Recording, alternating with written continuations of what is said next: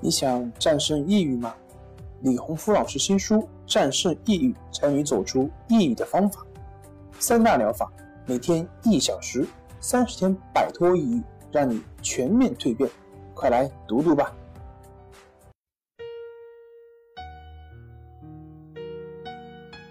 病友的深夜独白，你能看到自己的影子。你在说，我在听。如果你想和我聊聊你的故事，请添加微信 s u 零二一二三四五六七八九。大家好，欢迎来到重塑心灵，我是心理咨询师曹春霞。今天我们来聊一聊家庭教育方式对孩子性格的影响力。小妍是一名刚参加工作的女生，在咨询的时候向我诉说了她的烦恼。她说：“我特别害怕和别人交流，以前上学时和同学之间还好，面对老师的时候就会不自主的害怕，总害怕自己哪里做的不好被老师批评。现在参加工作了。”每天如坐针毡，过得提心吊胆，总怕自己说错话、办错事儿，时刻处在一种紧绷的状态中。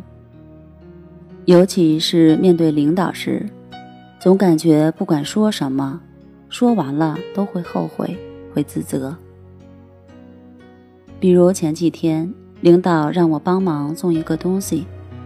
东西送完了，我去领导办公室回复，领导说了声谢谢。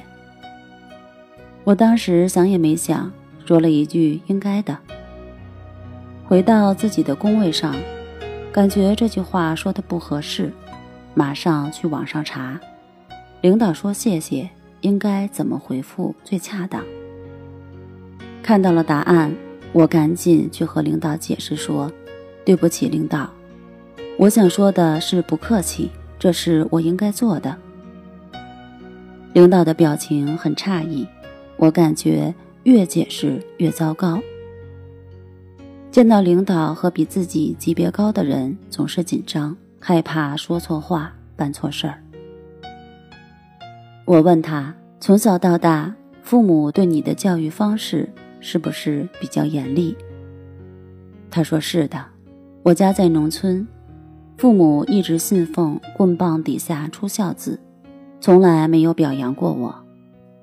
我犯了错是非打即骂，我最害怕的就是犯错误，包括说错话和办错事儿。尽管我知道自己学习很努力，工作能力也没有问题，应该可以应付工作中的事情，但是我总会不自觉的。去想自己哪里做得不好，或是哪句话说错了，一点自信都没有。小妍这种性格的形成和父母的教养方式有着直接的关系。长期在这种批评、指责、打骂下长大的孩子，最容易形成自卑、懦弱、自责、敏感及讨好型的人格。他们没有自我，或者说是找不到自我，一直活在别人的眼光中，特别在意别人的看法和评价。通过专业的训练方法，固然可以改变小妍目前的状态，但是我们的父母更应该反思自己，在教育孩子的问题上，是否也犯了小妍父母的这种错误。今天分享的这个案例，希望所有的父母都能从中获得一些启发，在教育孩子的时候，可以少走一些弯路。好啦，今天就和大家分享到这儿，那我们下期节目再见。